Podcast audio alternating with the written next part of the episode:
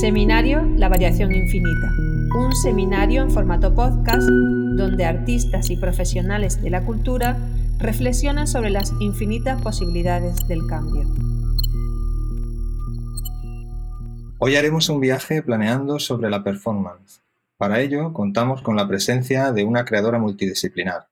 Se trata del artista Delia Boyano, malagueña, graduada en Bellas Artes por la Universidad de Málaga Máster en Performance por la Central St. Martin's College of Art de Londres, con una amplia trayectoria de exposiciones nacionales e internacionales. Esta artista investiga sobre las narrativas míticas y las tradicionales para vincularlas con el presente. Delia explora dentro de su propia autobiografía partiendo de objetos escultóricos que activa mediante la performance. Trabaja con el gesto de la improvisación y del desarrollo a medio camino entre el pasado, el ahora y lo que está por devenir. Sus intervenciones se enmarcan en la inestabilidad y beben de una estética del desplazamiento, del cambio, del movimiento. Es por ello que hoy Delia mostrará un recorrido de su trabajo dentro del seminario Mutatis Mutandis, Cambio al Azar. Hola Delia, ¿qué tal estás? Hola Santi, ¿qué tal? Pues muy bien. Pues mira, antes de nada, eh, me gustaría darte las gracias por aceptar nuestra invitación para participar en este seminario y darte la bienvenida. Muchas gracias. En primer lugar, me gustaría, a propósito de ese concepto de movimiento, entendido como un acto subversivo de resistencia, que hoy sí cabe cobra un, sentido más amplio ante la situación de parálisis o nación en la que nos encontramos, ¿no? las circunstancias actuales.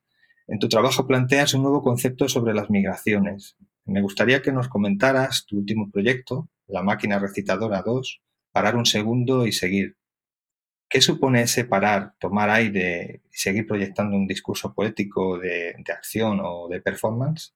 Bueno, pues sí, en efecto creo que cuanto menos es raro hablar de, movimiento ahora cuando casi lo más intrépido que, parece que podemos hacer es ir al supermercado. Pero bueno, sí, uno de los eh, conceptos que más me han interesado en los últimos proyectos que estoy trabajando es el concepto de migración, en concreto el de estética migratoria. La estética migratoria es la estética en el contexto de un mundo que nos empuja a movernos constantemente. Un mundo en el que los bienes, el trabajo y el capital parecen cada vez más movibles y el movimiento en realidad no es solo el movimiento de la situación del individuo, sino que también se, está relacionado con la impotencia, con la frustración, donde no tenemos otra opción sino movernos. Por lo tanto, estas migraciones de las que hablo en realidad no se refieren tan solo al movimiento físico, sino que también están muy relacionadas con un estado anímico de, continuo desplazamiento y que tienen mucho que ver con la situación en la que, en la que vivimos, en la que considero que una vez más los que han quedado desamparados son los, los de siempre, ¿no? los, aquellos cuyo capital y cuyo contexto sociocultural no les avala en realidad. Vivimos ya desde hace décadas en una sociedad de la precariedad, donde nos han expropiado los derechos fundamentales, nuestras condiciones de existencia, a favor del capital concentrado. Entonces, bueno, a pesar del contexto de quietud actual, no paramos de movernos en un sentido figurado, de reinventarnos y de salir a flote en una situación que no puede calificarse como otro modo de inestable. Seguimos siendo vulnerables y y debemos cohabitar con el movimiento, nunca con la quietud. Creo que ahora más que nunca tenemos que mutar. En este sentido, la estrica de las migraciones, por lo que he explicado, es un término que conecta política, estética y bienestar humanos. La frase cuando no queda otra opción sino moverse, que da título a esta intervención, nace de esta situación de crisis en la que creo que nos vemos obligados a saltar al vacío. No obstante, para mí no es eh, una frase negativa o no la veo en un sentido negativo, sino que la entiendo como una oportunidad de resistencia y reflexión en torno al papel que, que el arte, y especialmente en mi caso de la performance artística contemporánea, puede jugar en ello. El protagonista de mi interés en lo migratorio siempre es el, el ciudadano desplazado, que es aquel que, que, bueno, que vive con trabajos precarios, con sueldos de miseria, que sufre la violencia institucional. Un ciudadano desplazado en un sentido amplio. Vive desplazado con respecto al tiempo, al espacio o a la identidad. el inmigrante, el rechazado, la mujer. Y bueno, volviendo un poco a la pregunta que me hacías acerca de la máquina recitadora 2, para un segundo y seguir, eh, que es una de las últimas piezas en las que he trabajado durante este año, bueno, esta nace de los conceptos en los que acabo de incidir. Y, bueno, además, eh, ese parar un segundo y seguir también tiene cierta relación con esa frase, ¿no? De cuando no queda otra opción sino movernos. En cualquier caso, siempre hay una relación con el movimiento. Eh, y no es algo aislado en este proyecto, sino que en realidad ese parar un segundo y seguir es algo que forma parte, creo, como de una inquietud de, otros proyectos anteriores también. Esta pausa breve supone detenerse a tomar conciencia de nuestro contexto, pero no dejarnos paralizar nunca por el miedo, que según lo que, lo que yo reflexiono, es lo que los enemigos quieren. Los enemigos es un término que, que tomo de, del filósofo croata Sreko Horvat, eh, para el cual los enemigos son desde la vuelta de los fascismos, la ocupación psíquica de nuestros deseos, la destrucción del planeta. El tiempo se detiene tan solo para insuflar fuerza a los modos de resistencia que se desencadenarán. Ese momento de respirar es lo único que nos da libertad, de conocernos a nosotros mismos o de posicionarnos en el cuerpo del otro, observar lo que hay ante nuestros ojos, en nuestro contexto. Cuando Paul Valéry habla en su texto Filosofía de la Danza, eh, habla de, la danza tratando de, entender este arte y habla de una suspensión de la temporalidad que se produce en ella, un tiempo propio que solo le pertenece a la danza y en el que la lógica de los acontecimientos cotidianos no existe. Trata de mostrar la danza como una poesía general de la acción de los seres vivos, en mi caso, ese parón que se produce en la performance abre la temporalidad de la acción, pero no la suspende. Tampoco busca evitar la lógica de lo cotidiano, sino encontrar nexos entre la estética y entre nuestro día a día para tomar partido de la construcción de la realidad. La pausa exagera el carácter dramático e imparable del tiempo. En realidad, ese parar un segundo y seguir que reclamo para la performance es un reflejo metafórico que tiene en realidad una mayor importancia en nuestra, en nuestra vida diaria. Es un estilo de vida. Es decir, creo que seríamos mucho más conscientes de lo que nos rodea si lleváramos esto a cabo a diario, si nos paráramos a pensar para acto seguido continuar. No quiere decir que tengamos que seguir con lo que estábamos haciendo, sino puede ser con una cosa totalmente diferente. Así, ante la pregunta de si ese parar un segundo y seguir supone un tomar aire para seguir proyectando un discurso poético? La respuesta es que sí. Está relacionado con la performance, pero también al mismo tiempo tiene que ver con, la vida, no solo con el arte.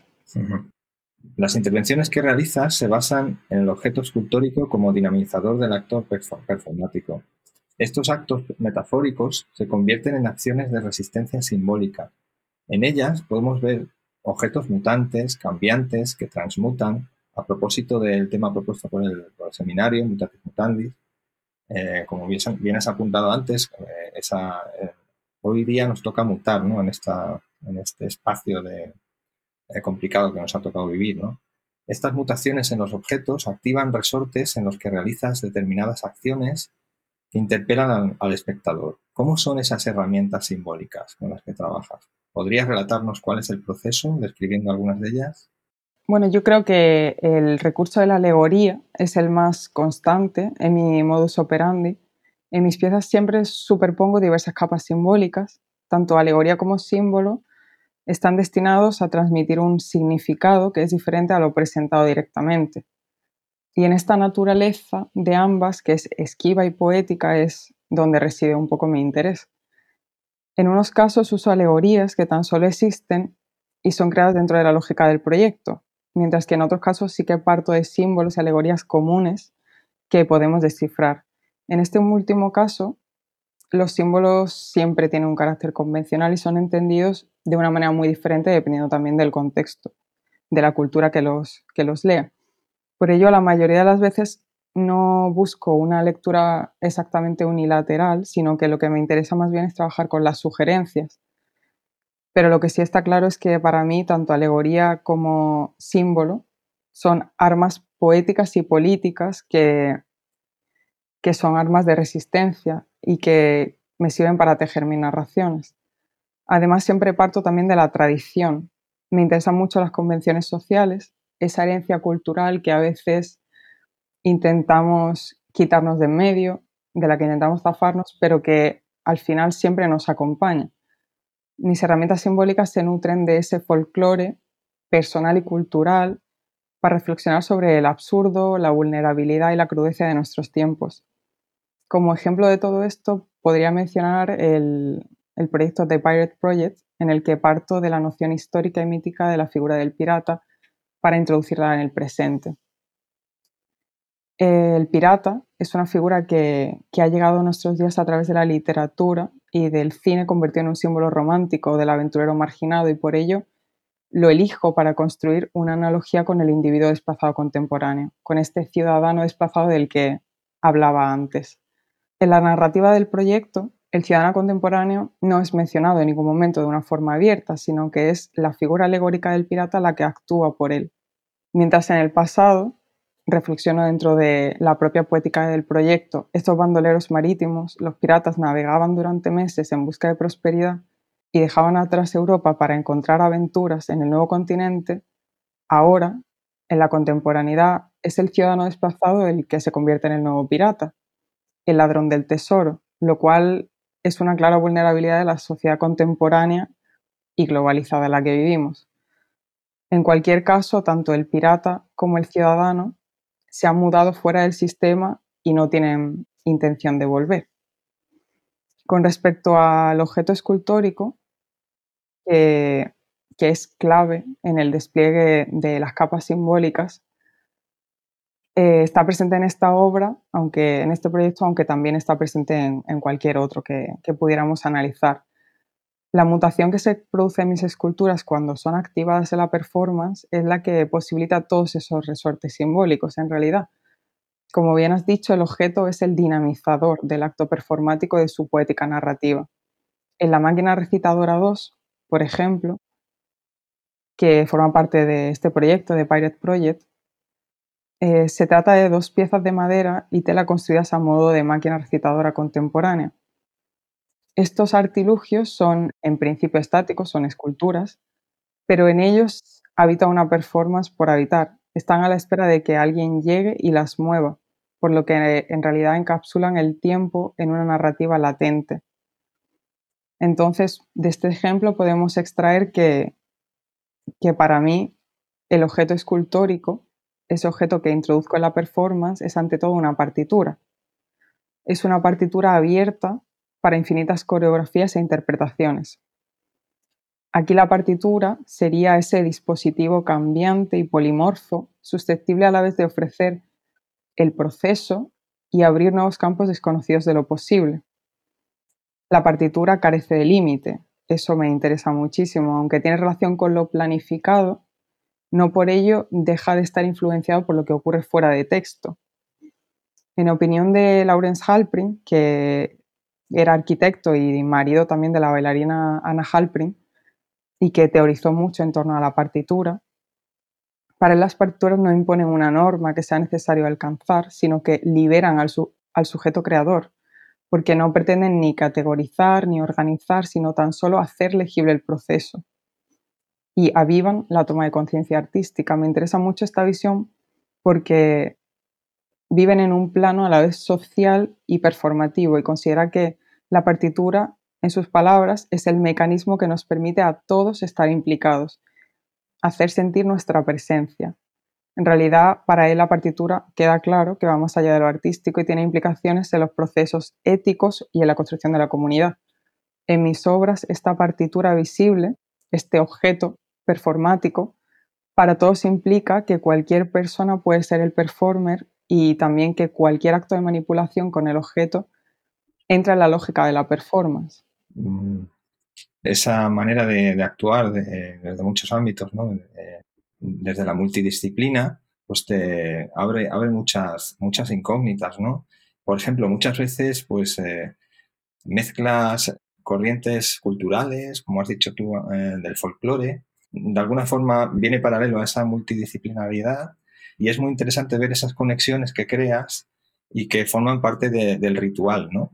Me encantaría que describieras otros ejemplos en los que se entrecruzan esos relatos y ponen de manifiesto, pues, una vez más esa problemática, ¿no? Cómo, cómo de alguna forma radiografía la sociedad contemporánea en la que, en la que nos encontramos, ¿no?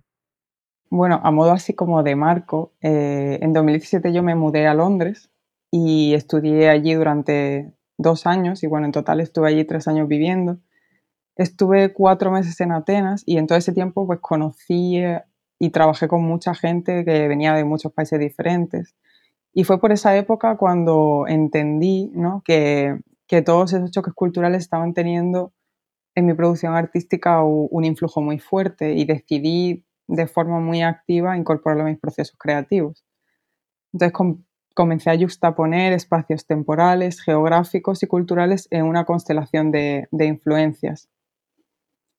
Entonces, bueno, ese año realicé The Cucumber Sandwich Club, que, con respecto a todo esto que me preguntabas de la multiculturalidad, multidisciplinaridad y, los símbolos y rituales que, funcionan en mi obra, creo que puede, puede ilustrarlo muy bien. Y bueno, este proyecto nace de la combinación de material autobiográfico y ficticio para dar lugar a una ironía narrativa que navega entre lo inglés victoriano y lo andaluz. La justaposición de elementos de ambas tradiciones construye un universo alegórico que funciona como sátira y enfatiza las paradojas de ambas culturas.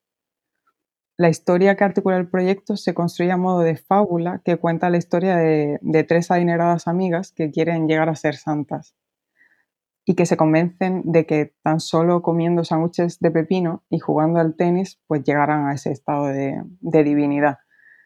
Por lo que esos elementos tan característicos de una sociedad pedante y acaudalada, pues son criticadas por medio de un disfraz simbólico. La abstinencia y el despilfarro se conjugan para plasmar el sinsentido del asunto, el absurdo, porque la opulencia nunca podrá convertirse en santidad y viceversa. La elección del sándwich de pepino como núcleo de la narración eh, tiene mucho que ver con el carácter simbólico, y al final lo que pretendo construir a, partir de él es una suerte de, ritual contemporáneo. Es un alimento tradicional inglés por excelencia y que está relacionado con la aristocracia, porque al tratarse de un elemento hipocalórico y frugal, era el que, el que tomaban los, los nobles, que no hacían nada durante el día, en contraste con, ese sándwich de carne, que era el que comía la gente del, campo y que tenía un trabajo físico. Entonces, mm, introduzco este elemento eh, relacionado con, esa, con esa actitud aristocrática, pero siempre lo utilizo con el recurso del exceso y el ridículo. Por ejemplo, las amigas quieren comer tan solo estos sándwiches bajos en calorías, pero su ansiedad y competitividad las lleva a, los atracones y a querer obtener cuantas más unidades de este alimento, pues mejor. Entonces su, su objetivo de austeridad se, ve frustrado absolutamente, llegan al absurdo en, ese, en esa suerte de, ritual. Eh, en una de las piezas del proyecto, Movimientos en procesión o bailarina barroca, me apropio de los, de los sándwiches de pepino y los introduzco en un folclore y una estética españolas por medio de una revisión del lenguaje barroco. En esta video performance eh, introduzco con mucha cautela y de rodillas una plataforma de ruedas sobre las que se tambalean, una torre de sándwiches de pepino y sobre esta torre un jarrón con claveles blancos. Clara referencia a la devoción popular exagerada de los pasos de Semana Santa. Entonces, bueno, con esta justaposición estoy generando un ritual. Todos estos elementos eh, que introduzco también se conjugan con otros elementos simbólicos, como por ejemplo bueno, el color blanco, ¿no? que es símbolo de pureza y de la castidad de la mujer, también que adquieren relevancia. Y busco en todo momento en estas hibridaciones recodificar los estereotipos de ambas culturas, de, tanto de la inglesa como de la andaluza, para subvertir sus significados originales, al tiempo que pretendo poner de relieve su sentido absurdo y su, y su relevancia en la actualidad. Es decir, por medio de, estas hibridaciones pongo de manifiesto todas las problemáticas que siguen existiendo en, nuestra sociedad.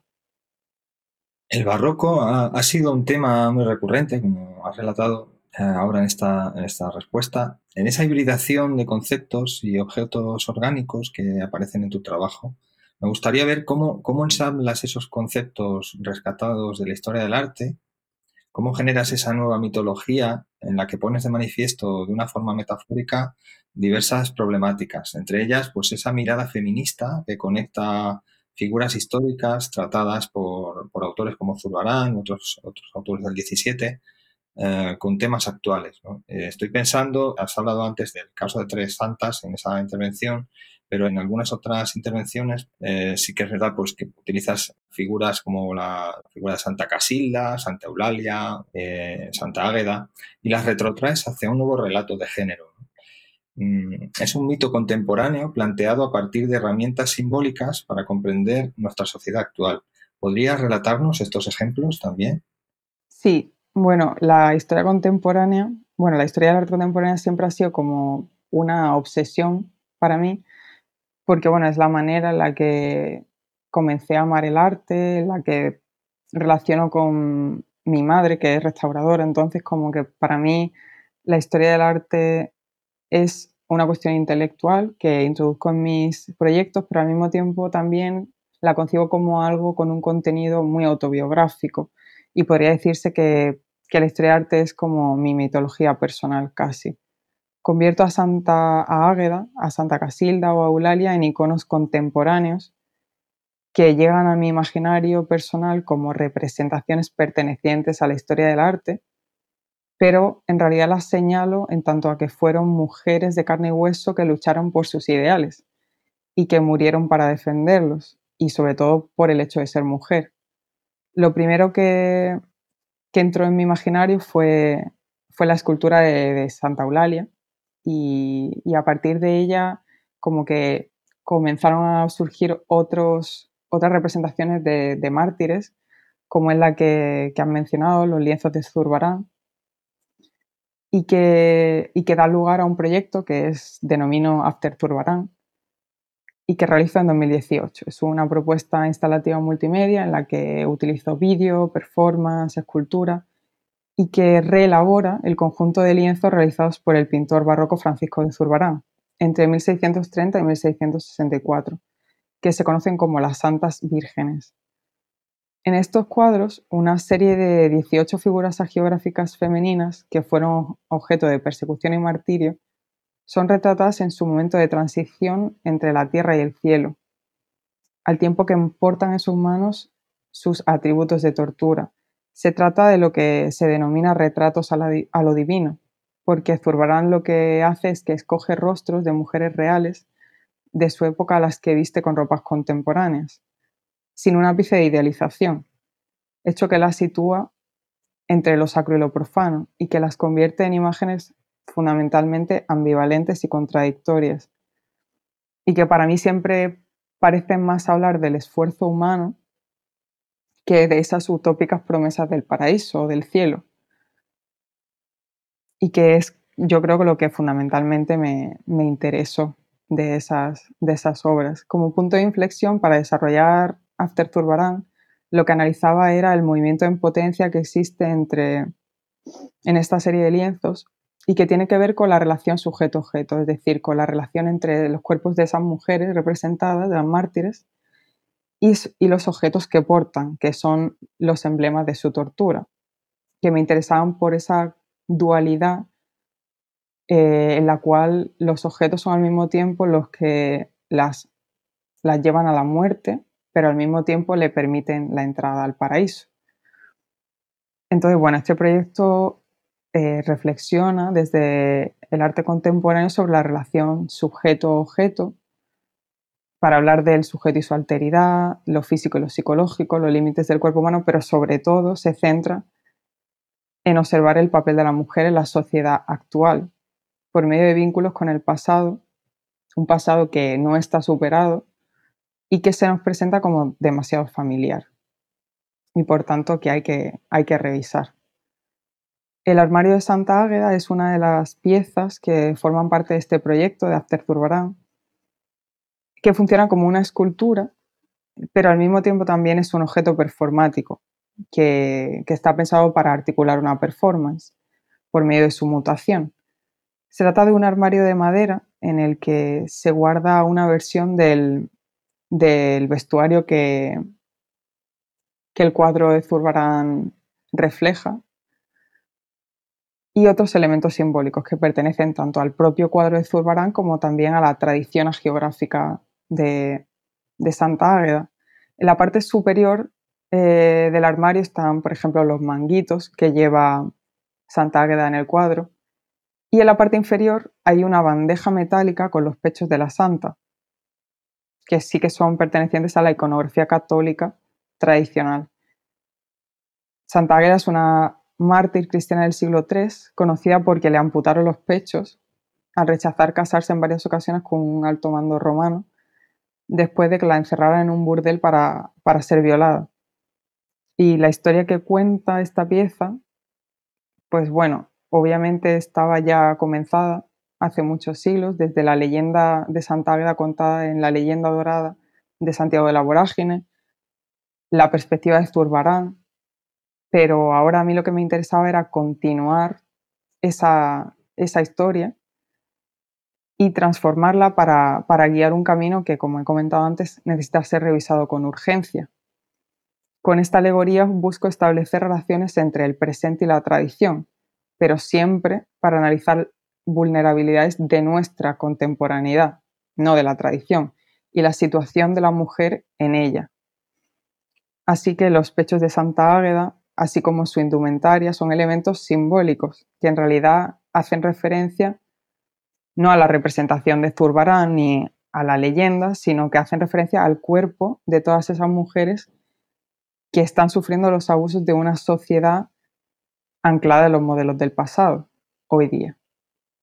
La verdad es que utilizas una, constelación de conceptos muy rica, eh, muy compleja, en la que tocan, toman partido, por ejemplo, pues el, concepto mismo de objeto, la vida, el ritual, la acción, el pensamiento, la resistencia, pero también encuentras material para la acción en el absurdo, en la ironía, en el ridículo, en el exceso, o en la seducción. Eh, ¿Cómo proyectas todas esas maneras de comprensión de lo que nos rodea en tus acciones? ¿Sería ese sentido melodramático una puesta en escena para comprender la sociedad del capitalismo tardío en la que nos ha tocado vivir? Bueno, pues por supuesto. Mis obras reflexionan en torno a la sociedad postmoderna y vivimos en la sociedad del espectáculo. Eh, como adelantaba Widebord, todo lo que era directamente vivido se aleja hoy en una representación. Esto es clave en mi obra. Nos dedicamos a producir, a acumular, a tirar, a permitir que el mercado y que las crisis continuas nos taranden. Además, ahora, en estos últimos años y más que nunca, vivimos pegados a la pantalla del ordenador, a la pantalla del móvil. Estamos hiper informados, hiper estimulados, pero creo que somos más, menos intuitivos que nunca. Nuestro mundo es absurdo e incongruente. Con respecto al melodrama, eh, siempre he tenido referentes muy clave en el ámbito de la performance y del cine, eh, como Melati Suryo-Darmo o Bobby Baker, que trabajan en este sentido, el propio Roy Anderson y su tragicomedia surrealista. El melodrama me, me interesa en tanto que me permite exagerar, ridiculizar y trabajar con personajes que se mueven en ese medio camino entre lo cómico y el drama. Con ello busco poner el foco en actitudes y prácticas fundamentalmente asentados en nuestra, en nuestra cotidianidad hasta el punto de que las hemos asumido como normales, pero que deben ser examinadas y exterminadas, sobre todo cuanto antes. Entonces, ese melodrama para mí es un, es un recurso que me permite ese, ese foco. En mi vídeo La Corona de la Reina por ejemplo, trabajo con, estos recursos, con el exceso, el absurdo, la ironía. Las protagonistas de esta fábula contemporánea son dos mujeres, son la amada reina y su fiel doncella. Y el roscón de reyes el dulce tradicional navideño es el tercer elemento que entra en discordia. Resulta ser una obsesión de la monarca, este alimento, y a lo largo del vídeo observamos como entre movimientos pausados y extraños comportamientos, la tensión aumenta y las dos jóvenes luchan por la posesión de ese roscón de reyes, un elemento que deja de ser un simple alimento para convertirse en símbolo del reino y de las jerarquías de poder. La estrategia que crea el vídeo es una narrativa que utiliza la alegoría para transformar ese objeto cotidiano en símbolo por medio de una superposición de, de elementos absurdos aparentemente inconexos, pero que finalmente nos llevan a la reflexión.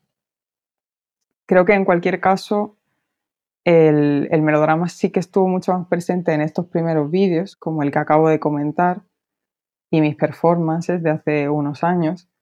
Y ahora quizá existe una mayor presencia de recursos como la ironía, pero el absurdo sí sigue siendo sin duda el eje que articula la mayor parte de mis procesos creativos. Podría llegar a decir que codificar algo como absurdo es lo que determina mi interés y su correspondiente entrada en mi mundo creativo. Y es que somos espectadores pasivos de todo, de la política, de la economía, incluso de nuestra propia vida. Por ello, todos estos recursos que introduzco en mis acciones, la ironía o el exceso, son estrategias con las que trato de combatir la desidia, el entumecimiento, la frustración, la indolencia, anestesia y podría seguir así un rato, que en definitiva nos ayudan a despertar y abrir los ojos hacia una visión más crítica del mundo.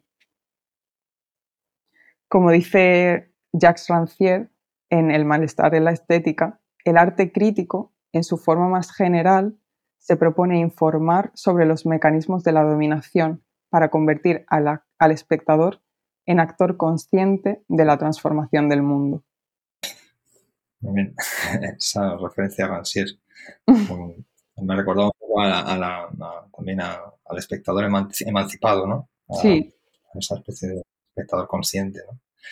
Esa, mm, bueno, volviendo a esa mirada un poco a la mitología, a, a esa especie de mitologías que generas, eh, esta, eh, esta, intenta, la mitología siempre ha, siempre ha intentado pues, relatarnos una, una, serie de problemas humanos por medio de metáforas. ¿no? Estos problemas eh, han sido parecidos eh, a lo largo de la historia, en diferentes momentos de la historia, y el contexto ha sido lo que les ha dado el sentido, ¿no? Eh, en el contexto de alguna forma ha sido lo que ha cambiado. Hoy ese contexto nos interpela para que el mito se convierta en un vehículo de denuncia. a veces nos hacen evidenciar el desastre, ¿no? Esos actos rituales que planteas en tus performances se muestran en sí mismos como una suerte de exvotos a modo de dispositivos o llaves, como has, comentado antes, que conllevan una acción, un movimiento que nos hace pensar, que nos hace reflexionar y sobre todo nos hacen sentir, que es, yo creo que es una parte muy importante, ¿no? Para poder pasar a la acción una vez más. ¿Sería la acción o el movimiento o el bálsamo para tomar conciencia, para por lo menos eh, ser conscientes de la situación en la que nos encontramos? Sí, eh, mis proyectos siempre proponen el movimiento como bálsamo, como tú bien has dicho, unas veces en forma de vídeo y otras veces en forma de acción en vivo, pero siempre es un gesto dinámico del cuerpo lo que conduce a la reflexión. Dentro del contexto de la danza contemporánea, Jean-Marc Adolphe adopta una expresión que me parece muy interesante, que es la de cuerpos críticos, para referirse a un cuerpo que, en sus palabras, abre horizontes inéditos y nos lleva a producir desplazamientos continuos de nuestros hábitos. Me interesa mucho porque aquí el artista que utiliza los cuerpos críticos se sirve de su cuerpo y del movimiento para cuestionar el mundo en el que vivimos. Y yo en mi obra me siento partícipe de este sentimiento. Mientras que la danza suele utilizar el gesto, que también se denomina en los contextos de danza motion, el movimiento producido y sentido en la totalidad de su, de su evolución, es decir, es el movimiento consciente, la performance artística normalmente suele recurrir a un movimiento en su sentido opuesto. Es la no danza, la acción pura sin intención coreográfica que realiza un gesto más por su utilidad que por su contenido. En mi caso utilizo el movimiento del cuerpo desde ambos puntos de vista, desde el movimiento consciente y más coreográfico hasta el más espontáneo, porque como ya he comentado, es esa reivindicación de la, de la interacción entre el cuerpo y su entorno como motor de pensamiento a lo que me aferro, sobre todo en mis procesos creativos. La figura humana se representó durante siglos a través de una pose, una postura que la academia marcó como estática y afectada y que se correspondía con unas imágenes precisas en las que el movimiento previo y el anterior, el movimiento previo y el posterior no eran necesarios porque lo que se escogía era solamente ese momento privilegiado, el momento paradigmático. La palabra posar ha de recordarse que, que procede de, de pausare, es decir, pararse, y por tanto posar es todo lo contrario al movimiento. Inspirados por los descubrimientos de los fotógrafos como Mareo Muybridge, en las vanguardias, los experimentos de futuristas de la Bauhaus o del arte cinético rompen con esa tradición que beneficiaba al estatismo frente al cuerpo en movimiento. Pero hasta entonces la mayor parte de la figura humana se había representado por medio del estatismo. Teóricos del dibujo como Lino Cabezas reflexiona que el dinamismo, la acción, la evolución y la transformación son conceptos que sintonizan perfectamente con ideas revolucionarias que propugnan cambios sociales. Y creo que, esto se relaciona mucho con, todas mis, reflexiones en, torno al movimiento y todo lo que me interesa de él. Además, el, movimiento del cuerpo humano eh, tiene dos puntos de vista que, en los que me fijo, tanto desde la posición del performer que ejecuta la acción, como también desde la perspectiva del cuerpo del espectador, que por medio de la observación de ese cuerpo otro, activado en la performance, danza, genera vínculos. Para la fenomenología, por ejemplo, el cuerpo es la medida en la que se realiza y se concreta, o bien en una experiencia, en un acto o en un vínculo. Entonces, bueno, esta idea de vínculo sí que eh, también es muy importante, muy relevante en mi obra porque hace posible pensar el lugar y el significado del cuerpo en el contexto de nuestra sociedad. Suscitar vínculos entre el espectador y el performer es algo que, trato de conseguir y que, y que, está relacionado con ese concepto de, del, también del sentir, un poco del que tú hablabas. Bueno, también me gustaría hacer alusión a, la idea de expoto, que, me parece bastante interesante que comentabas en relación con mis actos rituales. Y bueno, en efecto, esa espiritualidad que la mayoría de mis performances resuman tienen que ver con la ritualización de gestos cotidianos y banales, así como la alteración del ritmo y del tiempo natural. Al mismo tiempo me gusta trabajar con lo táctil y lo sensorial y no apelar tan solo al intelecto, sino también aspectos más orgánicos e insignificantes que parecen a veces como quedar en un segundo plano dentro del ritmo tan agitado de vida en el que vivimos. Con esto me refiero a gestos tan simples como detenernos a escuchar el sonido que, se produce al soplar o hablar a través de un tubo de papel, observar el esfuerzo que supone ponerse o quitarse una prenda de ropa o los problemas surgidos a raíz de manipular un utensilio. En este proceso de construir la acción adquiere también una gran importancia el concepto de improvisación, que es ya la última idea a la que me gustaría hacer, hacer referencia. Lawrence Loop, una importante teórica de la danza, dice, la improvisación obtiene precisamente del azar la mayor parte de sus recursos y que relaciono también con el, tema del, del seminario Mutatis Mutandis. En efecto, la improvisación se permite al azar tomar partido y para mí esto desencadena una multitud de descubrimientos mágicos. En mi caso, la partitura eh, objetual de la que hablaba antes funciona como guion, pero es tan solo durante ese desarrollo de la improvisación cuando la performer encuentra y transmite articulaciones que hasta entonces no conocía.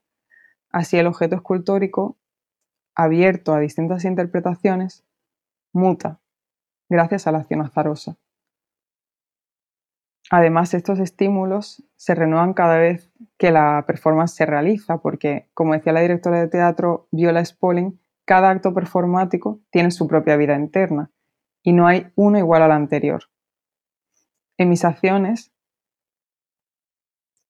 un mismo objeto partitura da lugar a muchísimas oportunidades y en ellas tan solo la transformación, la inestabilidad y ese cambio al azar es lo que, lo que permanece, es lo único que permanece. Muy bien, pues muchísimas gracias por, participar en el seminario Mutatis Mutandis, Cambio al Azar. Y nada, pues eh, transmitirte mi enhorabuena por tu trabajo. Eh, es un trabajo interesantísimo y, bueno, pues sin más, un abrazo muy fuerte. Muchísimas gracias, gracias a vosotros. Un saludo.